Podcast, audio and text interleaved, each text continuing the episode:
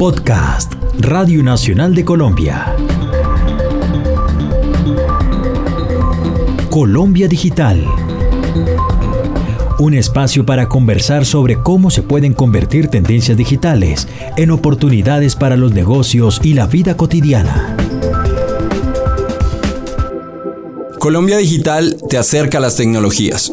Arte y tecnología, espacios para la construcción de cultura y sociedad en Colombia. Bienvenidos. Colombia Digital te acerca a las tecnologías.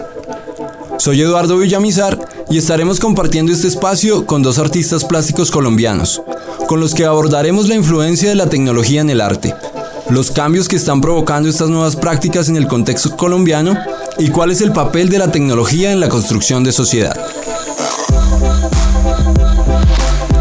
Colombia, y en especial Bogotá, ha generado nuevas iniciativas artísticas junto a ferias de influencia regional como Arbo y Feria Barcú, por nombrar solo dos de estas manifestaciones que se han establecido en la ciudad.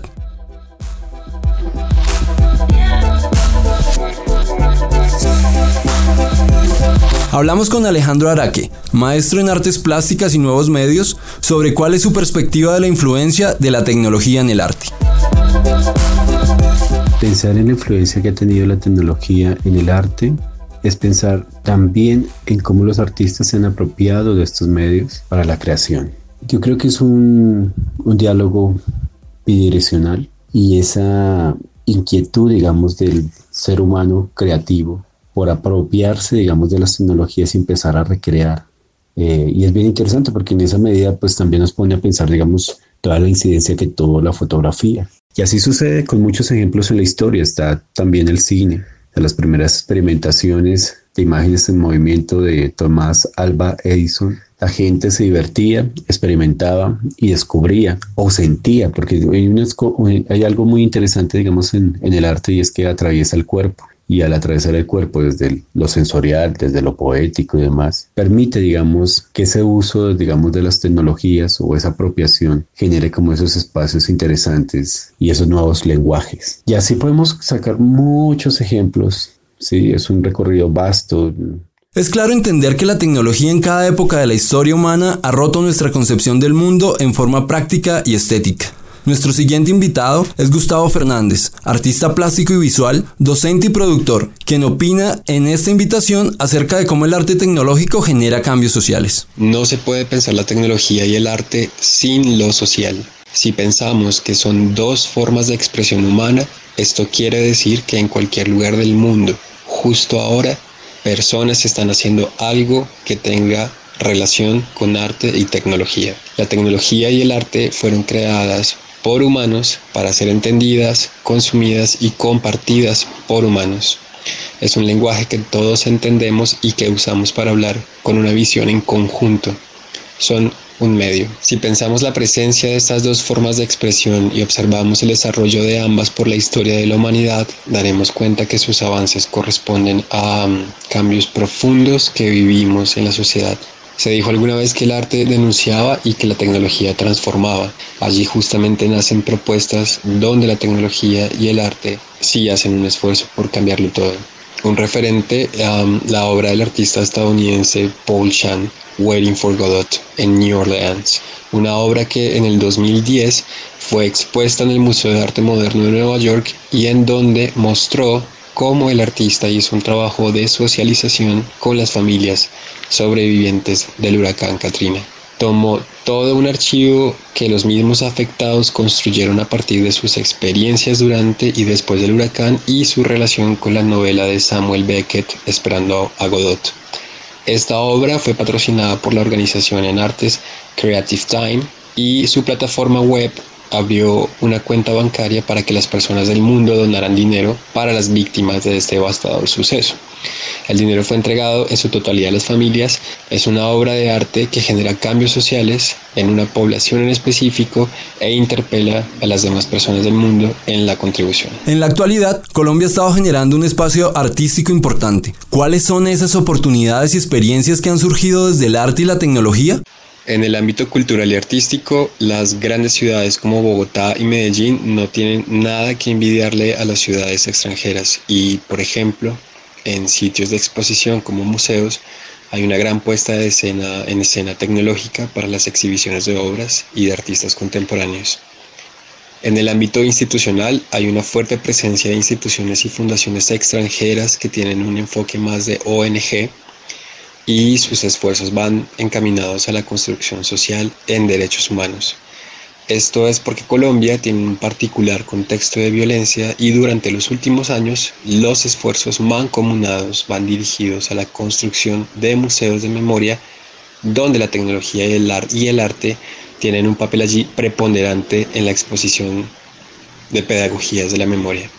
Por último, y aún sabiendo que se me escapan muchos otros espacios de exposición, quiero mencionar a Plataforma Bogotá, una iniciativa de la Fundación Gilberto Alzate Avendaño con el apoyo del Banco de la República, en donde el arte, la ciencia y la tecnología tienen un espacio de diálogo para su producción de contenidos de educación y el desarrollo de producciones artísticas que no solo hablen de un enfoque artístico, sino que se formulen soluciones actuales a problemas sociales colombianos.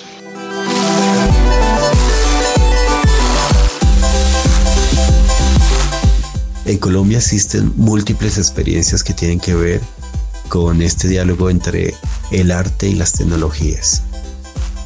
Artistas como Andrés Burbano, Esteban Rey, Nelson Vergara, Hamilton Mestizo, Alejandro Duque, entre tantos otros que se han interesado en incursionar en estas prácticas experimentales, generando obras desde la interactividad, el video, el arte en la red, pero también viene como se ha consolidado festivales como el de la imagen que están colocando estas preguntas todo el tiempo, como ese diálogo entre las artes, las tecnologías y las colectividades, que es bien interesante.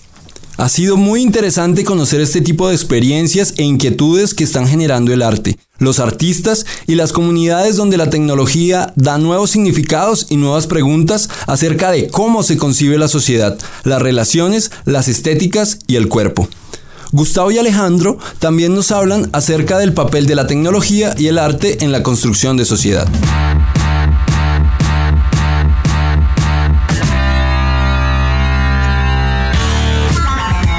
Desde mi experiencia artística y social, ¿cuál es el papel de la tecnología en la construcción de la sociedad?